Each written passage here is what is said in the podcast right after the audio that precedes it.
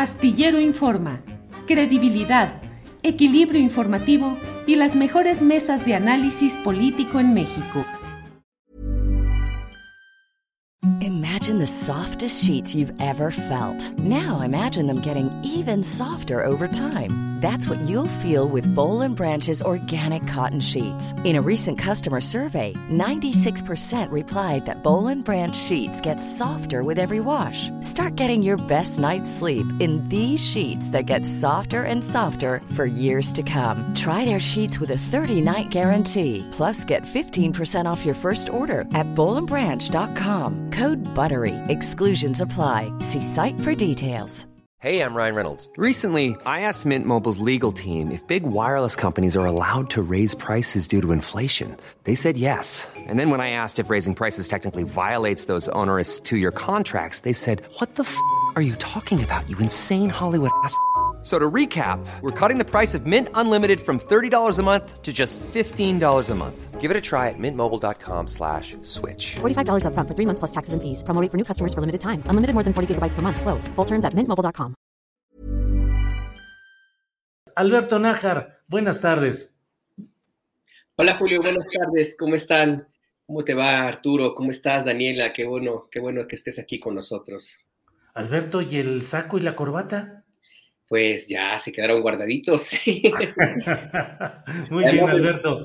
Hay, que guardarlos, pues no creas que tengo cantidad, yo creo que soy casi como Hernández Juárez, no tengo una chamarra, bueno, un saco, dos, bueno, varios pues, pero muy parecidos.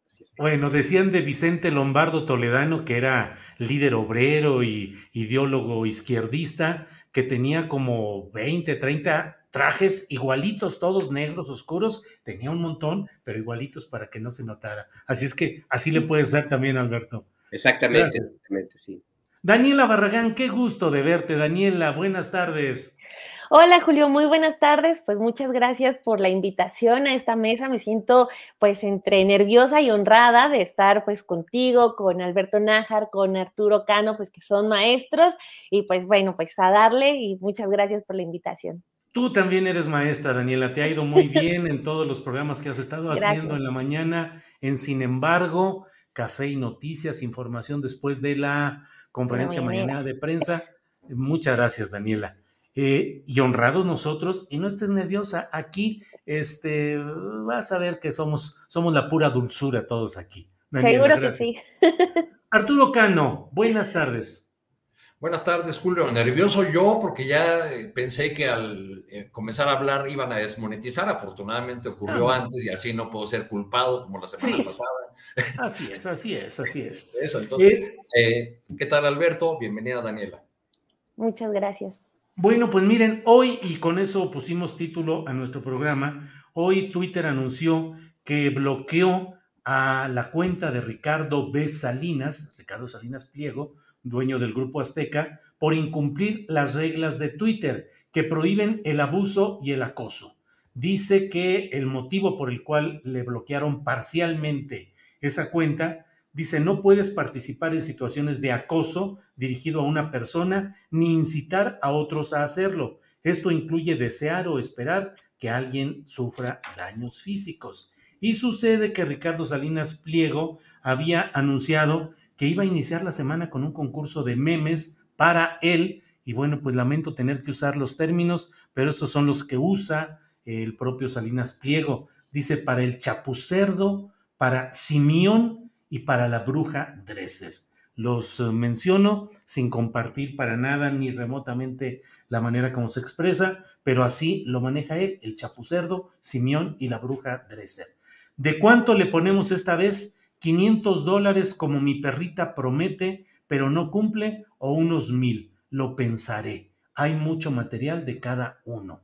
Y sobre eso se dio esta restricción temporal de Twitter. Él mismo dijo que había anunciado esto. Dice, lo que me parece un logro es entender, dice Ricardo Salinas, que Twitter sí bloquea las cuentas de quienes nos defendemos, defendemos con mayúsculas, de los ataques de pendejos como la bruja Dresser, el señor de la cornamenta Chapucerdo, mi perrita Simiona, los grupos a los que no les parece que diga que el INE debe morir y otros idiotas como la cuenta de gatitos, contra Gatitos BS de SIG, una cuenta donde abiertamente se ponen de acuerdo para censurar mi voz en Twitter. Y luego dice, me dicen que lo que hicieron fue organizarse y denunciar cada tweet como acoso selectivo, por si ustedes le quieren hacer lo mismo a ellos. Y pone la lista. Nacho Rodríguez, Simón Levy, Denise Dresser, Gatitos contra The SIG, Sabina Berman y Marieto Ponce. Alberto Nájar, ¿qué opinas de este tema? Pues ya se había tardado Twitter ¿eh? en, hacer esta determinación. Tiene un comportamiento muy extraño esa red social. Yo em, de pronto me encuentro con cuentas que son realmente duras, acosadoras, fuertes, que lanzan críticas y, ya ni siquiera críticas, que propagan odio, odio en contra de algunas personas, especialmente contra funcionarios del gobierno del presidente López Obrador y contra otros personajes. Yo he denunciado varias, varias, y últimamente Twitter, de las que yo he denunciado, me responde que no, que están todo bien, que no han incumplido sus reglas, que todo está toda máquina y que sin problema y que si yo quiero los puedo bloquear. Y en cambio, eh, no hay que olvidar episodios en los cuales algunas, algunos personajes que están vinculados o se han declarado cercanos al movimiento de la cuarta transformación, pues han sido eh, bloqueados, han denunciado que, les quitan seguidores, en fin, que Twitter, insisto, tiene un comportamiento muy extraño. Yo mm, sí, es cierto que puede haber una determinación con base en los algoritmos, pero no deja de ser sospechoso o, que en el sospechosismo, que en algunos casos sean como bastante em, suaves en la forma como hacen las evaluaciones, en otras pues bastante estrictos y, duros, ¿no? Entonces hay que, esto me llama mucho la atención. Y en el caso de Salinas Pliego, a mí me parece que está bien, que es correcto.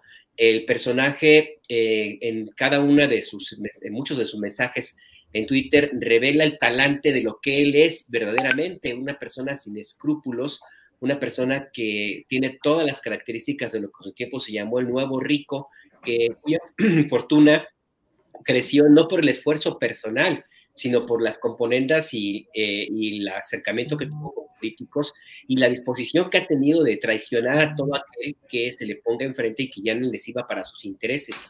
Él se benefició de la em, em, privatización de Imevisión en el gobierno de Carlos Salinas de Gortari, era un defensor del, del entonces presidente y cuando vino en 95 toda la avalancha en contra de, Salinas y su hermano, pues se sumó alegremente al cuestionamiento en contra de quien fue su mecenas. Y luego hizo lo mismo con Ernesto Zedillo, hizo lo mismo con Vicente Fox, con Calderón igualmente, con, con Nieto. En fin, que eh, Salinas Pliego es un personaje acostumbrado a ver solo por sus intereses. Me llama la atención la, eh, presencia que tiene ahora mismo en la cuarta transformación y me alarma el hecho de que el presidente López Obrador le tenga tanta confianza, por lo menos públicamente. No entiendo de dónde viene el respaldo que hay hacia Ricardo Salinas Pliego por parte de López Obrador, porque no podemos decir que el presidente no sabe de quién se trata, no, no puede decirse a ingenuo, él no puede hacer a un lado que eventualmente, dentro de un par de años, cuando los momios del presidente empiecen a menguar, si es que ocurre de esta manera, Salinas Pliego lo va a traicionar. Y, la verdad que me, que me parece que esta determinación de Twitter es un, elemento importante, es muy mediático, finalmente Twitter va a, a, se le va a restaurar la cuenta, pero bueno, por lo menos ahí hay un coscorrón para un personaje tan, tan ofensivo y tan, tan em, cuestionado en su proceder, en su propia vida eh, personal y su propia vida como empresario. Y si hay tiempo, hablamos de historias ahí de, cómo trata, por ejemplo, cómo es cómo se definen algunos temas en la televisora, en los espacios informativos de, su, de, su de sus televisoras, eh, Julio. Muy bien, Alberto, si quieres en la siguiente ronda o en otro momento o al final en los postrecitos, tocamos el tema con mucho gusto, Alberto. Daniela Barragán, ¿qué opinas sobre eh, no solo específicamente el caso de Salinos Pliego o si lo quieres tocar especialmente, pero en general, pues este clima tan eh, tan hostil y tan revuelto y tan agresivo que se da y el comportamiento de los administradores de las propias redes sociales. Por favor, Daniela. Pues sí, Julio, eh, de entrada, eh, a mí este asunto de, Salinas Pliego me recuerda mucho a Donald Trump, como que eh, funcionaba a partir de tweets llenos de, odio. Este, este al que le diste lectura, que es una publicación ya raya en la decadencia, en la grosería absurda y es como un Donald Trump mexicano, ¿no? Que este, se siente intocable, que es un empresario, pues eso sí no se lo podemos negar, que tiene muchísimo, muchísimo poder económico y que pues justo ese poder económico le siente que le da el derecho de estar agrediendo. Por ejemplo, hay una, eh, algo, algo muy común que ocurre con él, es que cada que él tuitea eh, surgen los reclamos de que pues no ha pagado los impuestos porque se siente, se siente el superempresario pero ni siquiera es capaz de, pagar sus impuestos, que por ley tiene que hacerlo, y contesta con un oblígame, o, o sea, ya con un cinismo muy fuerte que también es eh, lo que le da el, abrazo del, poder político, ¿no? Lo que, lo que comentaba eh, el maestro Nájar, que sí es, o sea, tiene acercamientos desde muchos gobiernos y el de la 4T pues no, no termina de ser la excepción. Y justo, eh, por ejemplo, tocando el tema de las redes, me surge también el otro asunto que está muy en agenda, que es el de Mariana Rodríguez y el niño. Y vemos lo mismo que es con, con, con Ricardo Salinas, que pues para las empresas, para Twitter, para Instagram, para Facebook, pues el contenido tanto de empresarios que se sienten intocables como de influencers que hacen cualquier cosa por un like, pues al final de cuentas es dinero para ellos. Es, puede ser eh, para quienes hacen esas publicaciones, puede ser posicionamiento en algún, eh, para alguna audiencia, pero para los dueños de las redes sociales, pues significa gente que está metiéndose a ver lo que hacen esas personas, gente que está creando cuentas para ver, para leer, para interactuar actuar. Entonces, es muy, muy complicado que justo ellos tomen, los dueños de las redes tomen las decisiones de decir, pues esta cuenta que me está generando mucho dinero, aunque sea a partir del odio, aunque sea a partir de de vender la imagen de un niño que es huérfano y que tiene una enfermedad, pues qué es lo que me conviene más. Y siendo empresarios, a fin de cuentas, pues lo que les conviene más son, son las ganancias, ¿no? No podemos olvidar que ocurre lo mismo, por ejemplo, con eh, páginas eh, que divulgan fotografías de mujeres sin su consentimiento, obviamente, y son denunciadas y nada ocurre, cuentas de pornografía infantil. O sea, este asunto de, de Salinas Pliego es solo uno que tiene repercusión en, en la política, ya es la decadencia de ese empresario que también se enriquece sido a costa de, los pagos chiquitos de mucha gente pobre aquí en México, pero en general, pues para los dueños de las redes, que son donde se esparcen todas estas ideas, pues es dinero y es público que está ahí para ver esas opiniones, aunque sean de odio y aunque sean las más bajas. Veo muy complicado que justo tomen la decisión por ética empresarial de decir, no, ya voy a dejar de, demostrar esto, pues no, no es la naturaleza de los empresarios. Gracias, Daniela. Arturo Cano, ¿qué opinas sobre este tema? Salinas Pliego, el clima de odio en las redes sociales, los administradores de estas grandes empresas, en fin, por favor, tu reflexión, tu comentario, Arturo Cano. Bueno, el, socio de Raúl Salinas, de Gortari, eh, ha sido siempre en, las redes sociales, eh, para decirlo con una palabra, pues un, patán. Eh, y un patán con mucho dinero y como poderoso caballero es don dinero, él le siente que eso le da la eh, autorización para ofender a quien quiera, para lanzar insultos a diestra y siniestra cuando le hacen críticas. En el caso reciente es por eh, algunas críticas que, que, se lanzaron o alertas por, por, varias personas con presencia en las redes sociales y en la opinión pública eh, respecto de la posible eh, compra de Banamex por, por Salinas Pliego. Eh, y pues se lanzó duro con todas esas ofensas a las que tú ya te referiste. Salieron muchas personas a defender especialmente a, a Denise Dresser, olvidando que, que Dresser, por ejemplo, en 2012, en un programa de televisión, deseó la muerte del Bester Gordillo. Cuando le preguntaron que, qué, cuál pensaba que era el futuro de, de la profesora Elvester Gordillo, dijo, ojalá se muera en su próxima cirugía.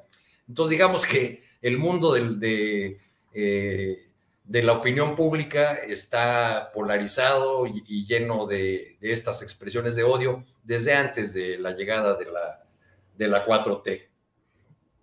Bien, Arturo. Em, pues hay otro tema, digo, esto da para mucho realmente, como dice Alberto y me llama, eh, digo, como han señalado varios de ustedes aquí en esta mesa, pues está el hecho de también preguntarse por qué es miembro del Consejo Asesor de la Presidencia de la República, por qué tanto negocio y tanto dinero que han tenido los negocios del grupo Azteca, en fin. Pero Alberto Nájar, hay otros temas también. Mira, antes de antes de entrar a este tema de la legisladora panista Marta Márquez, que era furibunda, contraria a López Obrador y todo lo que quieras y gustes, convicción, energía, enojo y paz. Se pasa al PT y ahora va a formar parte pues de la coalición que apoya finalmente a López Obrador. Antes de pedirte tu opinión, permítanme poner este video que se lleva un minutito con parte de lo que, por ejemplo, ha dicho esta senadora expanista. Por favor, Andrés Ramírez. Aquí tengo un listado de traidores a la patria, empezando por el presidente de la República. Esta constitución no, no perderá su fuerza y vigor, aun cuando por alguna rebelión, el gobierno de Morena es la rebelión en México. Los senadores de Morena que violaron la Constitución son una rebelión en México. Ese es el gobierno de la rebelión. Eso es lo hermoso de este artículo, porque hay un gobierno de rebelión. El gobierno de Morena es un gobierno de rebelión y el artículo 136 lo señala y nos dice, mexicanos, qué es lo que tenemos que hacer. Cuando esta pesadilla termine, pero en México nos falta un presidente. En México no tenemos presidente. ¿Quién quiere ser presidente, por favor? Senador Monreal, senador Mancera, senador Navarro, senador Narro, senador Pech, los más capaces de este Senado. No quieren ser presidentes porque en México no tenemos presidente. No es traición a la patria tratarnos así a los mexicanos y en especial a los enfermos de cáncer. Artículo 86. Es renunciable por causa grave que califica el Congreso de la Unión. Nosotros podemos analizar la renuncia del presidente. Alberto, pues ahí y pasa ahora al PT. ¿Qué opinas de esa política de Saltimbanquis eh, digo, un caso conocido es el de Lili Telles, pero ahora esto mismo. ¿Qué opinas? ¿Cómo, cómo, ¿Qué opinar sobre esto, Alberto? Mira, de la senadora, pues no hay mucho que decir, pues ella misma se pinta sola en estas declaraciones que acabamos de escuchar en el Senado. Recordar que se reunió con Felipe Calderón y con su esposa Margarita Zavala el año pasado y lo publicó en sus propios espacios. Muy contenta, muy amigables, compartieron ahí algunos un ratillo. Eh, ella misma ha sido bastante grosera, por llamar de alguna forma, con el, doctor Hugo López Gatel. Ella eh, ha organizado parte de algunas de las protestas de supuestos familiares de supuestos enfermos de cáncer, eh, porque no está muy claro si realmente eh, tienen ese problema o no. y en fin, que ha sido una crítica muy, muy acérrima, dura del gobierno de la 4T, al que ahora pues pretende alinearse. Entonces eso habla mucho de su propia congruencia y de la forma como esta eh, legisladora entiende la vida política del país y que yo lo veo eh, de una manera bastante pragmática. Simple y sencillamente ve que el barco en el cual ella había estado navegando todavía hasta hace unas horas está todavía más hundido de lo que ya de por sí quedó en 2018. No ve esperanzas de que ella pueda tener alguna posibilidad de sobrevivencia en términos políticos o empresariales, no lo sé y se une simple y sencillamente al grupo de los ganadores. Eh, y, ya, pues yo creo que la lectura de la senadora es muy pragmática, dice, pues con de, este lado de la barca o de este lado en esta barca, eh, pues todo va rumbo a pique y pues más vale que ande yo buscando hacia dónde me voy yo a acomodar para salir adelante. ¿Cuál va a ser el futuro político de la, de la senadora? Pues eh, por fortuna, digo por fortuna para Mario Delgado, eh, se, unió al PT y no a Morena, así es que pues ahí no se la puede encargar a Mario Delgado, que ya de por sí tiene fama de recoger cascajo, ¿no? Entonces, pues, pues habrá, que ver, habrá que ver. Yo no le veo eh, más allá de una simple muestra del enorme pragmatismo político que existe en México y que para bien o para mal, pues no se ve, eh, más bien para mal, no se ve que vaya a tener algún momento en el cual, en el cual finalice, Julio. Gracias, Alberto Nájar. Em, Daniela Barragán, ¿qué opinas de este tema específico de la senadora expanista por Aguascalientes, Marta Márquez, que ahora pasa al PT? ¿Qué opinas de esos brincos y de esos cambios, a pesar de todo lo que hemos visto hace unos minutos, que dijo, por ejemplo, esta senadora? Sobre ella, sobre la senadora, afortunadamente creo que para todos nosotros eh, tenemos ahí las pruebas de sus dichos de ayer, de antier, de hace unos meses. O sea, para nosotros, nosotros tenemos la evidencia de lo que realmente piensa esta senadora, pero yo creo que el problema sí son los partidos políticos que se dicen ser de izquierda. Y sí englobo, o sea, ahorita es el caso del PT, pero también meto un poco a, Morena en el paquete. Uno pensaría que después de Lili Telles, del caso Lili Telles se aprenderían lecciones, ¿no? O sea, de quizá al momento de pues tener ya el paquete de votos encima, de, fundar partidos, de saber que tienen, tienen la preferencia electoral de gran parte del país, tenían que sumar, tenían que sumar y, aceptar a, quien quisiera en, sus filas, a quien alzara la mano, pero yo creo que a, estas alturas, eh, pues estos partidos tendrían que ponerse un poco más exquisitos, porque no solamente es el asunto de, pues, abrir las puertas y ya, o sea,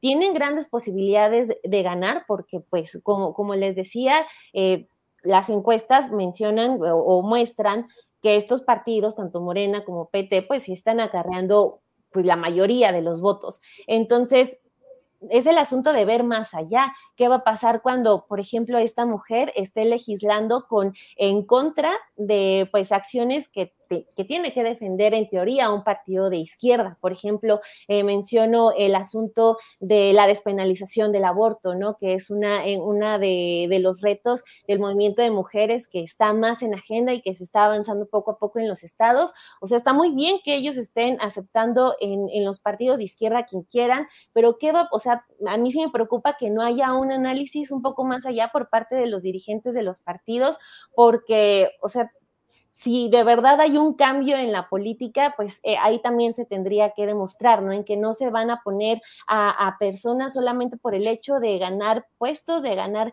eh, en, algún, en alguna localidad, o sea, sino de verdaderamente tener, esa es la otra duda, que no tienen en las filas a suficientes personas buenas, a personas creadas en la izquierda como para que sean sus cartas principales y no también tener que recurrir a abrirle las puertas al PAN, hay gente de Movimiento Ciudadano también, o sea, es como un asunto que creo que pesa más por parte de los partidos que, que abren las puertas a estas personas, que bueno, ellos también ya se muestran tal cual son, como decía al inicio, tenemos afortunadamente nosotros ya esos videos de cómo le están diciendo casi casi asesino al presidente López Obrador, que ha sido una eh, de las campañas que maneja, que maneja la oposición en los últimos meses, pero creo que la molestia sí tendría que centrarse en los partidos que los aceptan porque tienen todo para poner a mejores candidatos, pero no me explico cómo por qué terminan por abrir, por abrir las puertas y aceptarlos. Ahí veo más el problema.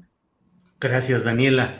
Eh, Arturo Cano, pues interesante lo que dice Daniela respecto a ese tema. Faltan cuadros en la izquierda, es oportunismo. ¿Qué es lo que sucede? Que pareciera que no hay gente suficiente emergida de procesos sociales de izquierda para ocupar ciertos cargos. ¿Qué opinas de todo esto, del PT aprovechándose de la circunstancia y de esos saltimbanquis, no solo eh, en posiciones legislativas, sino ideológicamente, programáticamente? ¿Qué opinas, Arturo? Bueno, la falta de cuadros me parece algo natural. Si durante tantas décadas eh, dominaron dos fuerzas políticas, sobre todo, pues es eh, casi obvio que los eh, funcionarios, funcionarios o las figuras con capacidad y conocimiento y experiencia de gobierno, pues vendrían de, de, esas fuerzas políticas, ¿no? A mí, a diferencia de Alberto, pues me parece un acto de congruencia del PT, porque dado sus eh, orígenes maoístas, recordemos aquella vieja conseja del presidente Mao Zedong, eh, que decía que se abran 100 flores y florezcan 100 escuelas de pensamiento. El problema con este nuevo fichaje del PT es que, al menos por los eh, fragmentos que pusiste en video, pues yo no veo dónde está el pensamiento de la, de la senadora, ¿verdad? ¿O ustedes sí entendieron qué quiso decir con eso de, de tenemos un gobierno de rebelión? Pues no, realmente. No, realmente no, no, entendí nada. Digo, el PT desde sus orígenes ha sido eh, pues un costal de cascajo, ha, ha sido un, un, recipiente para cachar las disidencias del PRI y de otros partidos, eh, y lo sigue siendo ahora. Tuvieron el cuidado de no fichar la morena, sino de que fuera el, el, el profe Beto Anaya el que, el que cargara con este, con este personaje. A mí no me asusta que existan chapulines, porque todo cambio de régimen político eh, implica reacomodos, implica realineamiento de fuerzas. Lo que, eh, lo que hace falta, y esa es una discusión interna en Morena, según me han expresado varios dirigentes, pues es qué hace el partido para vigilar y para garantizar que todas esas nuevas adquisiciones actúan sobre todo desde el gobierno, ya sea municipal, estatal o incluso en posiciones eh, federales, actúan conforme los principios de la fuerza a la que se sumaron o del movimiento al que se sumaron. Y bueno, una y otra vez la 4T enuncia sus principios, no robar, mentir, no traicionar y, y muchos otros. Entonces, ¿qué hace esa fuerza eh, política ahora mayoritaria para garantizar que eh, sus fichajes que desfondan a, la oposición cada día más, eh, eh, respondan realmente a los principios y al proyecto de, nación que, que, tiene la 4T. Bien, gracias Arturo. Alberto Nájar, pues necesariamente vamos a tener que tocar este tema que está ya muy comentado en todos lados, pero parece que falta todavía mucho que decir respecto a los nombramientos o las propuestas para nombramientos diplomáticos que ha hecho el presidente López Obrador y que ha generado pues eh, muchas eh, críticas y reacciones, particularmente pienso en lo relacionado con los exgobernadores priistas de Sonora y de Campeche, que muchos preguntan, nos preguntamos por qué razón se les premia de esa manera.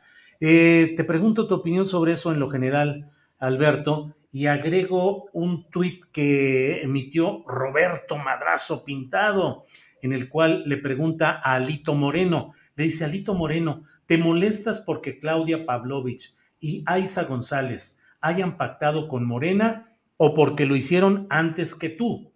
Muchos priistas se venden a Morena por miedo a que los investiguen, así como tú en su momento insinuaste que apoyarías la reforma eléctrica de AMLO. ¿Qué opinas, Alberto? el burro hablando de orejas, ¿no? Sí, sí, sí. O el comal le dijo a la olla. Sí. Oigan, Alberto y Julio, eh, la pregunta que deberíamos agregar quizá es eh, a, a, qué hemos llegado en el circo de la política nacional que Roberto Madrazo cree tener credenciales para venir a pontificar. Así es, así es. Quiere acortar, cortar el paso en el maratón de la política actual, nuevamente. Exacto. Alberto, por favor. Su atajito, el señor Roberto sí. Madrazo.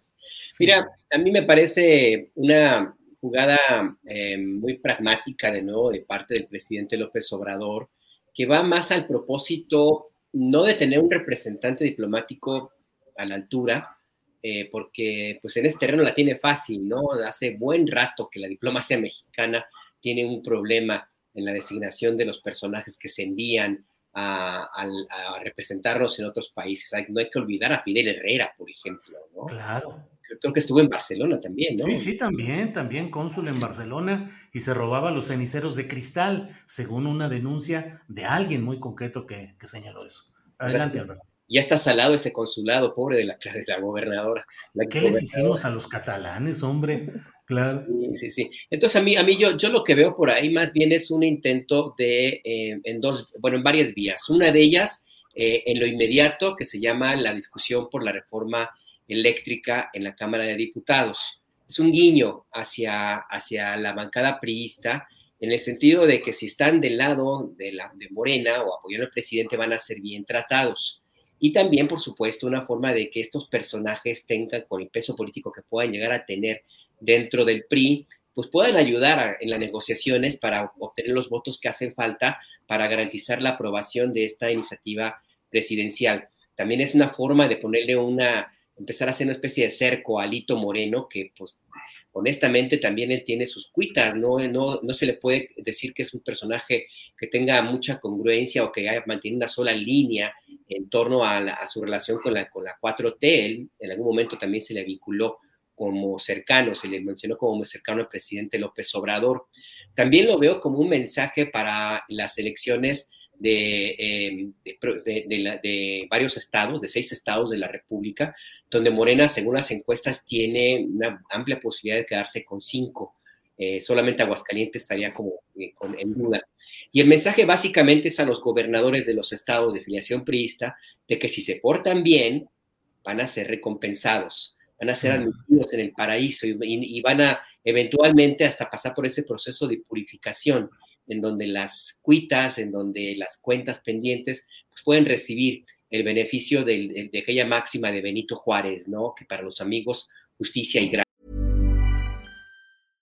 Hey, I'm Ryan Reynolds. At Mint Mobile, we like to do the opposite of what Big Wireless does. They charge you a lot, we charge you a little. So naturally, when they announced they'd be raising their prices due to inflation, we decided to deflate our prices due to not hating you. That's right. We're cutting the price of Mint Unlimited from $30 a month to just $15 a month. Give it a try at mintmobile.com slash switch. $45 upfront for three months plus taxes and fees. Promote for new customers for limited time. Unlimited more than 40 gigabytes per month. Slows. Full terms at mintmobile.com. Millions of people have lost weight with personalized plans from Noom. Like Evan, who can't stand salads and still lost 50 pounds. Salads generally for most people are the easy button, right? For me, that wasn't an option. I never really was a salad guy. That's just not who I am. But Noom worked for me. Get your personalized plan today at Noom.com. Real Noom user compensated to provide their story. In four weeks, the typical Noom user can expect to lose one to two pounds per week. Individual results may vary. Eh, entonces, eh, eso por un lado. Y por el otro también, obvio que está aplicando la vieja estrategia de divide y vencerás. Eh, con miras hacia 2024. También está haciendo los amarres necesarios para garantizar, una, que él llegue con fuerza política suficiente para que el proceso de transición sea como se dé, eh, ocurra de una manera más bien suave, que también mandar el mensaje a la oposición de que no se le vayan a brincar la cadena y pretendan eh, saltarse de la civilidad y por supuesto garantizar que la, que la 4T se prolongue en el cargo por lo menos los próximos, próximos seis años. Entonces, sí, yo veo esta como una jugada un poco más, más a largo plazo. La oposición con esta, con esta eh, nombramiento, pues pierde puntos, este, extravía en sus propios, en sus propios cuitas, en sus propios em, problemas internos, y al mismo tiempo el presidente ya tiene a alguien que le ayude en la Secretaría de Gobernación. El, el secretario de Gobernación, Adán Augusto, pues está también en negociaciones con una parte del Partido Acción Nacional. Entonces, todo eso junto lo que hace simplemente es presentarnos una aplanadora, una aplanadora que pretende garantizar que el país se vista de color, el color del partido Morena en el gobierno. Y habrá que empezar a preguntarse, y con esto cierro, habrá que empezar a preguntarse lo que significa el volver a tener a un país políticamente pintado de un solo color. Hace mucho que no había eso, eh, eh, fue en los tiempos del PRI, y ahora todo se perfila para que sean los tiempos de Morena nos conviene, es por allí, realmente es lo que necesita el país. Hay que empezar a preguntarse eso. Gracias, Alberto. Eh, Daniela Barragán, ¿qué opinas sobre pues, el revuelo que han generado estos, estas propuestas de nombramientos diplomáticos, eh, la entrega de dos plazas eh, relevantes para exgobernadores priistas, lo que dice Roberto Madrazo, en fin, tu opinión sobre esta tolvanera que sí se ha dado respecto a los nombramientos diplomáticos en curso, Daniela.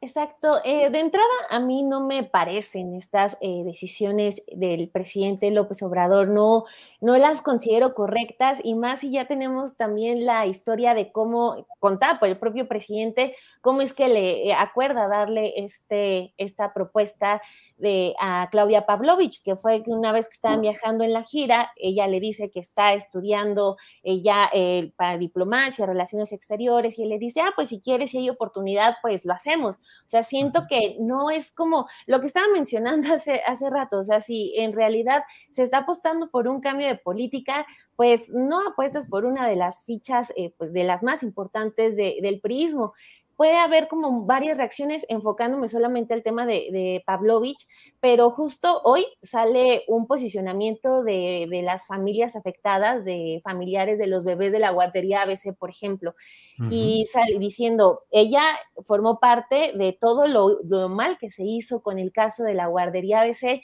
y yo lo, lo mencionaba también hoy por la mañana, de que eso, ese tipo de argumentos de le dicen al presidente que por favor no la designe como representante de México en Barcelona, esos, esos tipos de argumentos pesan muchísimo más que cualquier otro, que todo lo que pueda, porque el presidente también luego, luego sale con que, que, la oposición no le gusta, que, que, que aquello, pero yo creo que sí le hace falta escuchar un poco más. Me ligo quizá al tema de, de Pedro Salmerón, eh, que también es otro de los que más revuelo eh, generó, quizá en lugar como de, de, responder con un poquito de soberbio, de decir, no, es que lo estamos haciendo bien y por eso vienen los ataques, quizá detenerse y escuchar un poco más qué es lo que está ocurriendo, cuáles son las quejas, porque pues no todas las quejas vienen del PRI, del PAN o del PRD, están los padres de la guardería ABC que son de los, eh, es uno de los agravios más terribles de los últimos años en México. Están pues también las denuncias de mujeres hablando, diciendo, esto ocurrió con Pedro Salmerón, hay que sentarse a escuchar, pero es como, no sé, también eh, por parte justo de Pedro Salmerón, esta otra parte de, ah, pues no hay nada legal, entonces eh, pues me están atacando porque les duele. O sea, siento un tanto de soberbia que creo que también tendrían... Eh, podríamos esperarnos una, o a mí me gustaría esperar una reacción eh, diferente por parte eh, de las autoridades, sobre todo del presidente, de que pues sí, que, que comprenda que no todos son eh, ataques orquestados desde la oposición, desde eh, Claudia X González, sino que hay de verdad críticas que pueden ayudarle a tomar mejores decisiones, a rectificar, porque también eso no tiene nada de malo, no tiene nada de malo rectificar, pero también es como tener mucho cuidado en que no le, no le encuentre ni un solo detalle, pero pues eso mismo provoca que se aferre a una decisión. Lo vimos con, con Félix Salgado Macedonio también, mientras más estaba creciendo las acusaciones eh, de violencia contra este, este señor, pues el presidente más lo defendía. Entonces, creo que sí es una bolita de nieve que va a ir creciendo y que no va a llegar a buen puerto cuando, sobre todo en el caso de Claudia Pavlovich, los papás de la guardería ABC están hablando, pidiéndole que no. Eh, a ellos debería escucharlo, pero lo veo muy complicado. Gracias, Daniela Barragán. Eh, Arturo Cano, ¿qué opinas sobre este tema de las propuestas de nombramientos diplomáticos? Yo escribí en una columna que de esos 16 nombramientos o propuestas, eh, solo tres corresponden específicamente a diplomáticos que fueron movidos de una, eh, de una plaza o de una sede a otra, que ocho fueron pues relacionados, uh, dos relacionados pues con exgobernadores priistas, seis con plena identificación política con la 4T y que luego hubo cinco que son, formaron parte del equipo operativo de Marcelo Ebrard. ¿Qué opinas en general de todo el revuelo que se ha generado, algunos de los casos polémicos? ¿Qué nos dices, Arturo? Recordé un, un video en el que se observa la reacción del ahora gobernador de Sinaloa, Rubén Rocha, cuando el presidente López Obrador anuncia que Kirin Orda será propuesto como embajador en España, que por cierto eh, no le han dado el beneplácito, me parece todavía, ¿no? O sea, ha demorado el beneplácito del gobierno español. Sí. Pero bueno, la cara de sorpresa de Rubén Rocha eh, me hizo pensar en, eh, que se vio en aquel video, me, me, hizo pensar en qué cara habrá puesto Alfonso Durazo, uh -huh, claro. que durante su campaña hizo muchas críticas al gobierno de Pavlovich, que en 2018 eh, escribió un tuit diciendo que por desgracia Sonora había alcanzado el primer lugar en actos de corrupción eh, y escribió eh, el ahora gobernador de Sonora, no me quiero imaginar cómo va a terminar esto. Uh -huh. Comparto la, la idea de, de, Alberto en el sentido de que se trata de una jugada pragmática, de que el presidente López Obrador está empeñado en en quebrar al, PRI o en terminar de quebrarlo para obtener como a como dé lugar los votos necesarios para la aprobación de la reforma eléctrica, que es, eh, creo yo, una de sus prioridades centrales.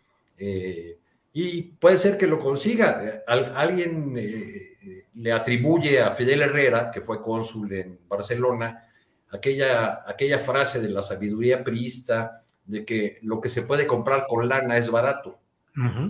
Digamos que parafraseando a don Fidel Herrera, podríamos decir que lo que se puede conseguir con algunos cargos diplomáticos, pues lo mismo. Que sería una, es una frase pues del máximo cinismo político, como aquella de un político pobre es un pobre político, pues también esto, Arturo, el hecho de, de comprar las cosas, lo que se puede comprar con dinero, en política siempre será barato. Pero mucha gente dice, pero pues decían que iban a ser diferentes, ¿no? ¿Qué opinas, Arturo? ¿Realismo político es el que debe imperar o una defensa más acendrada de principios? Pues yo creo que eh, en este tema sí hay un déficit porque eh, las trayectorias de algunos de los personajes nombrados, sus acciones de gobierno e incluso sus posicionamientos recientes han sido en contra de, López Obrador y de su proyecto. Entonces no se entiende eh, más que por el, tema de la necesidad de sacar adelante proyectos, eh, por la necesidad de hacer una reforma constitucional, no se entiende eh, que se pague este costo que sin duda empaña eh, la, la promesa central de la 4T, que es poner fin a la corrupción. Si se premia a, a personajes que desde la misma 4T han sido señalados por corrupción, pues entonces no se está caminando en la dirección correcta del cambio de régimen radical que ha ofrecido la 4T. Gracias, Arturo. Em, Alberto Nájar, pues ahora sí que haya sido de como haya sido o haya de ser como haya de ser, pero ya todo está encaminado al ejercicio revocatorio de mandato presidencial. Ya se ha prevalidado el número suficiente de firmas de apoyo, faltan todavía algunas fases, mm, una revisión aleatoria que debe realizarse en estos días y otras fases procesales. Falta la resolución de la Suprema Corte de Justicia de la Nación sobre el fondo del asunto de si se requiere y justifica más dinero que Hacienda de al INE o que con lo que tiene el INE se vaya para adelante. Pero ahora sí que haya de ser como haya de ser, ya está ahí. ¿Cómo ves, Alberto Nájar, el futuro inmediato de todo este proceso del revocatorio?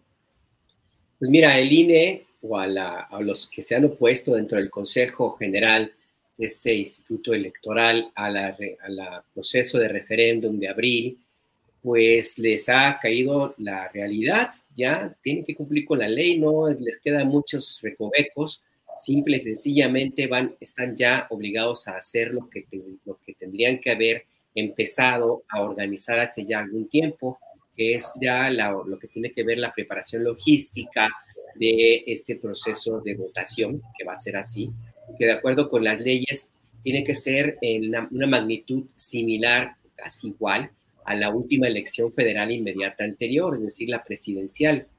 Em, ya al INE no le queda más allá que esperar que se resuelvan estos, estos, eh, estos elementos que tú mencionas, pero ya tiene o tendría que estar el instituto al 100%, si no es que más, en la preparación ya de la logística del terreno en campo, de la búsqueda de la instalación de las casillas, de imprimir la papelería que va a utilizarse, de la elección, de la selección y capacitación de los funcionarios de estas casillas, eh, todo lo que implica una votación de esta, de esta envergadura.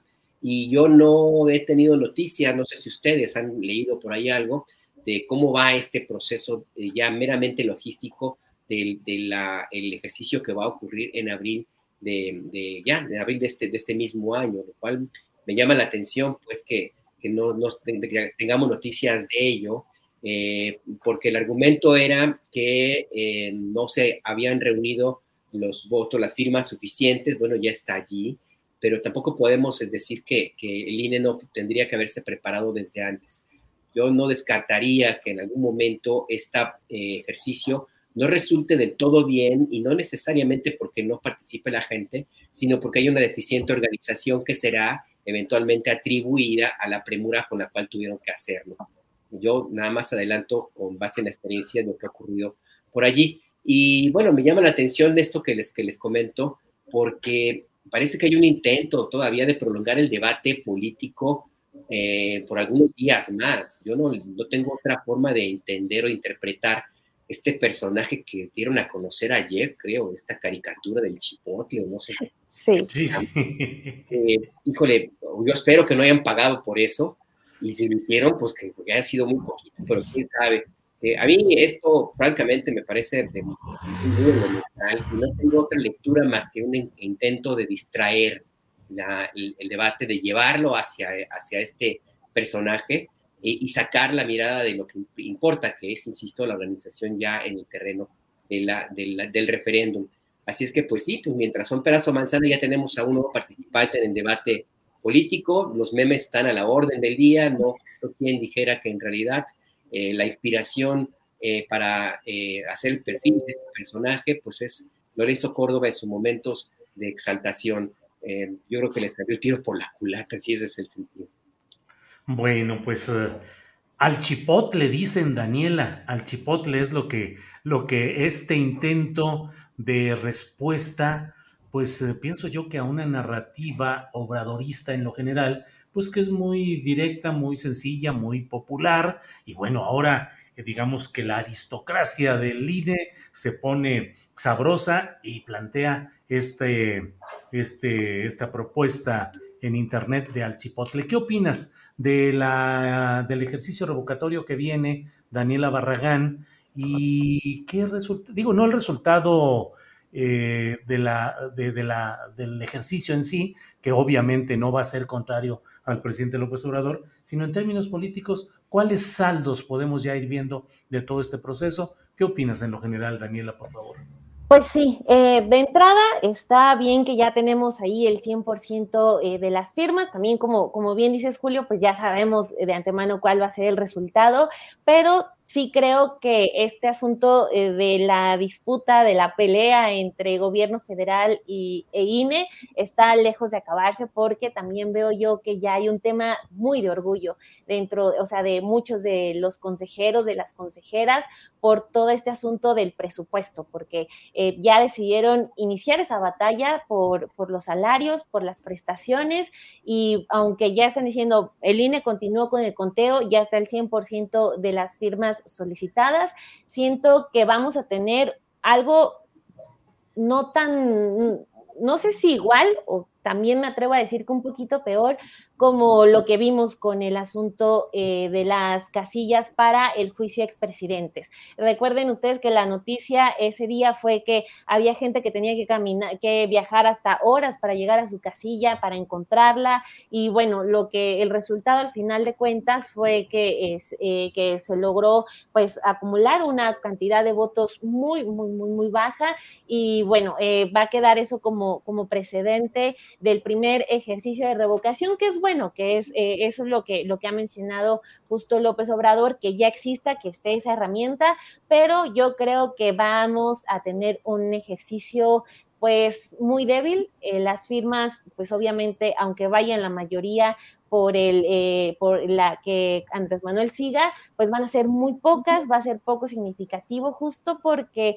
no, no creo que, que el hecho de haber alcanzado el 100% de las firmas, como que obligue tanto al INE como al gobierno federal a brincar la página del tema presupuestal, sino todo lo contrario. Este asunto del Chile ya es una eh, son patadas de ahogado, no sabemos a quién se le ocurrió. Yo recordaba esa, esa columna que se volvió tal cual un meme, un chiste de reforma del cachas, del Vaz carnal. Este asunto de querer como tener un lenguaje, no sé si, no sé, popular o algo así, pero pues, híjole, esa vez, esa vez con, con esa columna de reforma, pues todo el mundo nos terminamos burlando y el INE hace exactamente lo mismo con este personaje que desde el nombre, el dibujito es pésimo, es muy, muy mal.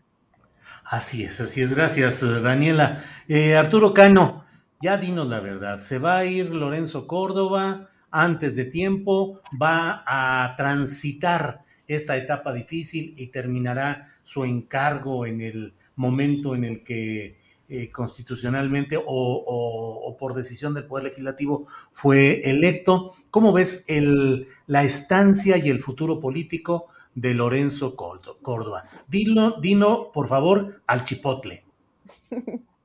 Bueno, al, chipotle yo creo que Lorenzo Córdoba, eh, Ciro Murayama y los consejeros que les acompañan están desde hace tiempo ya dispuestos a, hacer una suerte de, así se ven a sí mismos, de mártires de la democracia, que para ellos es más eh, eh, redituable por la manera como han transitado este conflicto con el gobierno federal, es más redituable el choque que la conciliación. No tienen manera de ganarle al presidente de la República, ni en lo formal, es decir, en, lo que ha transitado en la Suprema Corte, en el Congreso, lo que tendrá que resolver la Secretaría de Hacienda, ni tampoco han podido ganarle en, eh, en los eh, en el términos de la narrativa de la austeridad.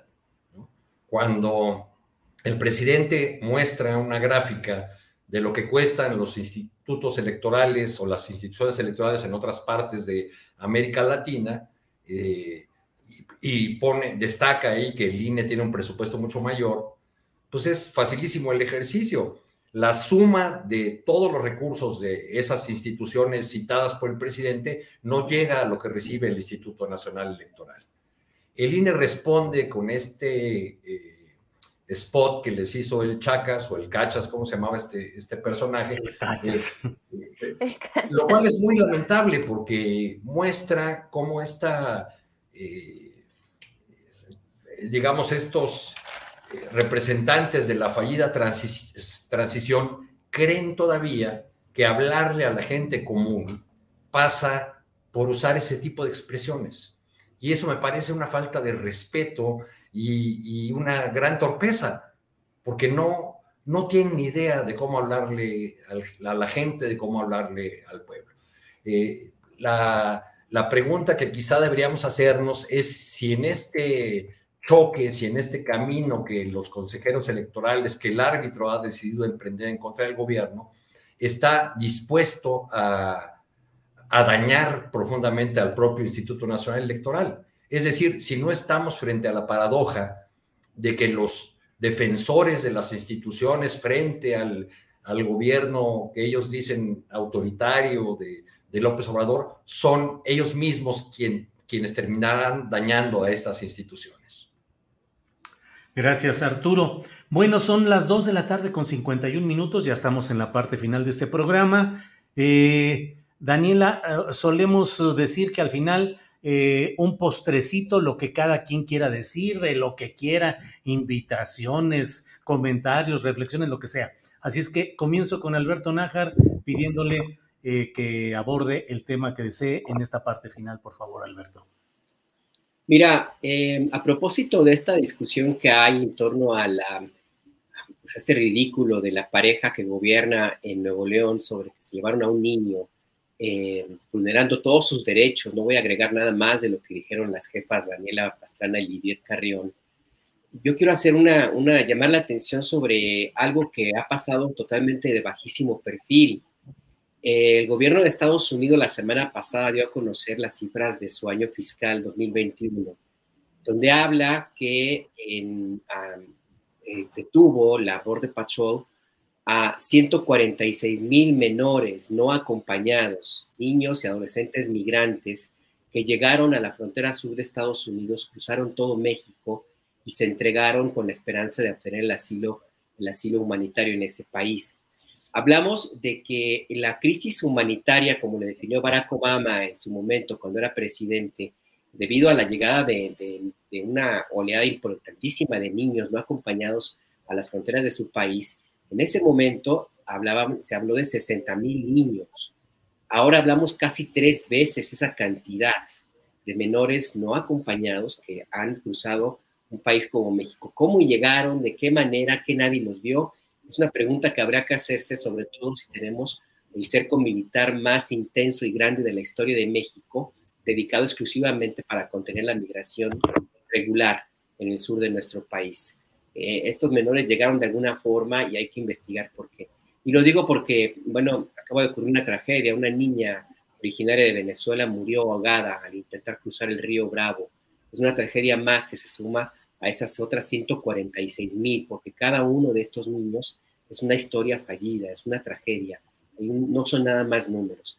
Entonces yo quiero llamar la atención a este tema que ha pasado de bajísimo perfil, las respuestas del presidente López Obrador, que ha concentrado toda la actividad eh, de su gobierno en su persona y en la conferencia de prensa matutina, son insuficientes, porque mientras él mantenga este discurso de que están haciendo lo que antes hacían, deja las manos libres para que en su gobierno básicamente se haga nada para proteger a estos niños, estos menores. Estamos ante una crisis humanitaria de veras sin precedentes. Me llama la atención que pase de muy bajo perfil. Habrá que preguntarse por qué. Gracias, Alberto. Daniela Barragán, lo que desees en este postrecito, que aquí puede ser amargo o dulce, como tú desees. Híjole, pues creo que va a ser amargo porque también eh, de lo que ya, ya mencionaba Alberto, pues también hay un tema con menores de un informe que se presentó el día de ayer y es justo Redim, que eh, lo mencionábamos temprano, que es la organización que le pone el dedo al tema de, de Samuel y de Mariana. Esta misma semana, el día de ayer en específico, presentó un informe que tendría que estar en la cara del del gobernador del Estado de México, Alfredo del Mazo, eh, que bueno, también es, eh, el, el, Estado de México es un tema por, por, sí solo, pero lo que tenemos es que pues una de cada, eh, de cada cinco desapariciones ocurren en, de menores, de niñas, ocurren en el Estado de México y la mayoría están ligadas con temas de explotación sexual, o sea, que desaparecen niñas en el Estado de México y no en zonas alejadas, sino en, las, eh, en municipios que colindan ya con la Ciudad de México, desaparecen a plena luz del día, no es en la noche, no es que las mujeres se lo busquen, ¿no? O sea, eh, desaparecen en, cuando es temprano hasta las 4 de la tarde. Y bueno, eh, lo que encuentra el estudio es que muchas terminan pues siendo, siendo vendidas, eh, terminan siendo víctimas de trata. Entonces, sería utilizar un postre para decir, para invitar a la gente a que, a que revisen este estudio, porque el tema de, las, de la violencia contra las mujeres en el Estado de México no ha parado y es, lo estamos viendo ahorita con niñas, pero es para todas las mujeres en general y justo en esa entidad que, insisto, está a 30 minutos de la Ciudad de México, pues ahí están desapareciendo cientos, cientos de niñas. Híjole, Daniela, Gracias, gracias por... Estuvo muy amargo, ¿verdad? No, bueno, pero pues es que son las cosas que tenemos que decir. Como solemos decir, si no estamos para eso, entonces ¿para qué decimos que hacemos periodismo? Tenemos que, que relatar y que eh, dar tribuna y poner la lupa y la atención sobre este tipo de temas. Para quienes nos están siguiendo, después de esta mesa de periodistas estaré con eh, mi compañera productora y coconductora Adriana Buentello para un resumen de la información relevante del día y algunos comentarios sabrosos que luego hacemos ahí con Adriana. Así es que no se vayan y seguimos eh, adelante. Arturo Cano, la parte final, el postrecito que desees, por favor. Dicen los clásicos, Julio, que en política no hay casualidades. Eh, y retomando el asunto de Aguascalientes y, la, y de la senadora, yo creo que conviene señalar que, eh, que Alberto Anaya, el dirigente máximo del PT, se ha llevado a la única opositora interna del PAN, que en Aguascalientes Morena no va en coalición con el Partido del Trabajo ni con el Partido Verde. Estas dos fuerzas van juntas y su coalición se llama Juntos Haremos Historia. Con esto quiero decir, la, el fichaje del PT eh, no le quita votos a Morena, no le quita votos a, la 4T. ¿No será entonces que como parte de las negociaciones de, para conseguir los votos necesarios para la reforma eléctrica, pues ya Aguascalientes irá al PAN, porque las fuerzas de la 4T van divididas? Cierto, cierto, claro que sí, Arturo. Bien, pues estas son las reflexiones que tenemos y la información, el análisis que vamos dando en esta mesa de periodismo. Pues Alberto Nájar, hemos llegado ya al final. Muchas gracias. Eh, eh, ¿Cómo van en Momentum? ¿Cómo va el trabajo ahí donde te veo de saco y de corbata? ¿Cómo vas ahí, Alberto? Vamos bien, vamos a cumplir un año al aire el 25 de este mes. Ahí estamos. El 25, órale. Muy bien. Ya, un año, así es que pues, están cordialmente invitados, por supuesto, a la, celebración. Ya vamos a ver cómo, cómo lo hacemos. Eh, igual, pues no es requisito ponerse saco y corbata, eso más inicial, pero, pero bueno, pues ahí ya ya, le estaremos dando noticias. En, estos tiempos la preocupación más bien es el contagiadero, ¿verdad? Para hacer eh, eventos de esa naturaleza. Sí, no, la, verdad es que como bien dices, si no tienes un amigo que ya tiene Omicron, estás muy solo en este planeta. Eh, sí, sí. Gracias, Alberto. Daniela, Daniela Barragán, ¿cómo van en Café y Noticias? Pues todo muy bien ahí tempranito con, junto con Romina Gándara, ahí, la llevamos, pues llevándoles toda, toda la información por la mañana y pues bien contentas y también con, toda, con todos los reportajes que les presentamos en, en sinembargo.mx. Ahí también la invitación para que se den una vuelta. Gracias, Daniela. Arturo Cano, gracias. ¿Cómo va el reporteo de asuntos sociales, eh, políticos? Eh, el Ahí andamos, Julio. Hace un rato estuve frente a la Secretaría de Gobernación acompañando a los estudiantes de la Escuela Nacional de Antropología. Me llamó la atención el discurso de un muchacho, estudiante de Antropología Social, José Juan Zamora, que aludió a la lucha contra la corrupción y contra la burocracia dorada del presidente López Obrador y pidió que no se haga tabla rasa y que no se considere igual a los altos funcionarios que a profesores que cobrando por hora, semana, mes, ganan 1.500 pesos mensuales. Claro, claro, claro. Muy bien, pues muchas gracias a los tres. Eh, gracias. Le mandamos un abrazo a Juan Becerra Costa, que está en un proceso de descanso obligatorio, eh, pero ya pronto estará reactivado. Le enviamos saludos y abrazos al buen Juan Becerra Acosta. Alberto, gracias y buenas tardes. Hasta luego, un abrazo. Daniela, gracias y buenas tardes. Muchas gracias, Julio. Muchas, de verdad, muchas gracias por la invitación y también a Alberto y Arturo, gracias. Arturo Cano, gracias y buenas tardes. Buenas tardes, Julio. Hasta luego. Imagine the softest sheets you've ever felt. Now imagine them getting even softer over time. That's what you'll feel with Bowl and Branch's organic cotton sheets. In a recent customer survey, 96% replied that Bowl and Branch sheets get softer with every wash. Start getting your best night's sleep in these sheets that get softer and softer for years to come. Try their sheets with a 30-night guarantee. Plus, get 15% off your first order at bowlandbranch.com. Code BUTTERY. Exclusions apply. See site for details. Para que te enteres del próximo noticiero, suscríbete y dale follow en Apple, Spotify, Amazon Music, Google o donde sea que escuches podcast. Te invitamos a visitar nuestra página julioastillero.com.